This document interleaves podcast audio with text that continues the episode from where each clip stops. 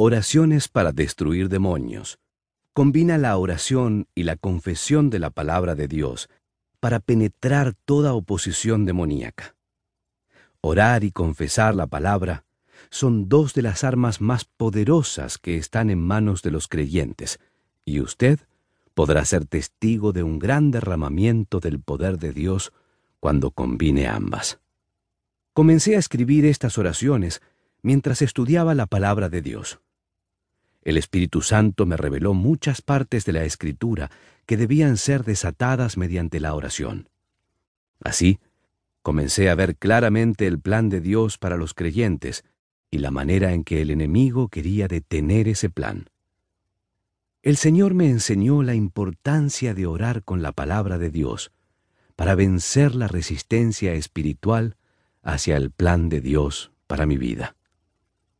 Estas oraciones se han fraguado durante varios años y nacieron de la guerra y la liberación espirituales.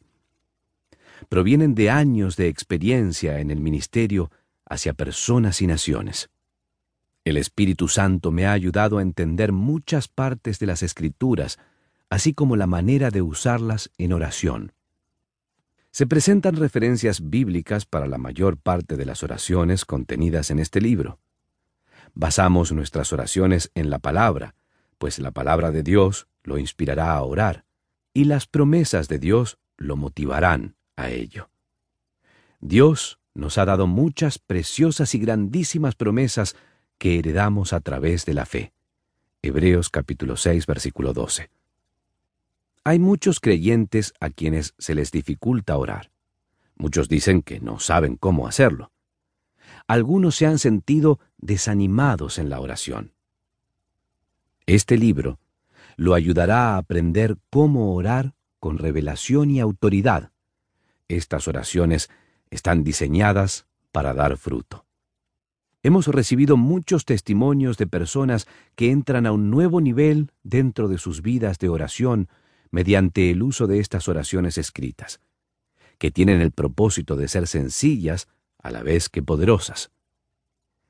Hay muchos tipos diferentes de oraciones en este libro. Y como se nos dice que oremos con toda oración y súplica, Efesios capítulo 6 versículo 17. Estas oraciones expandirán su capacidad de orar. Usted orará de maneras diferentes a las que acostumbra, lo cual lo ayudará a superar las limitaciones de su vida de oración actual. La oración es una de las maneras en las que desatamos la voluntad de Dios en la tierra. Debemos estudiar la palabra de Dios para saber cuál es su voluntad por eso, la oración y la palabra deben estar combinadas. Daniel pudo orar efectivamente porque conocía la palabra de Dios con relación a su pueblo. Daniel 9, versículos 2 y 3. Debemos orar con entendimiento. Primera de Corintios capítulo 14, versículo 15. Pues el entendimiento de la voluntad de Dios nos ayudará a orar correctamente. La palabra de Dios es su voluntad, y debemos entenderla para no ser insensatos, sino entendidos. Efesios capítulo 5 versículo 17. La oración también nos ayuda a caminar con perfección y plenitud en toda la voluntad de Dios. Colosenses capítulo 4 versículo 12. En la lengua está el poder de la vida y de la muerte. Proverbios capítulo 18 versículo 21. Las palabras adecuadas son eficaces. Job capítulo 6 versículo 25. Las palabras que decimos son espíritu y vida. Juan capítulo 6 versículo 63. Pero podemos quedar enredados en las palabras que salen de nuestra boca. Tenemos que articular los pensamientos que vienen de Dios al orar y confesar su palabra. Isaías capítulo 55 versículo 8. La palabra de Dios desatada a través de nuestra boca hará que su poder se manifieste en nuestras vidas.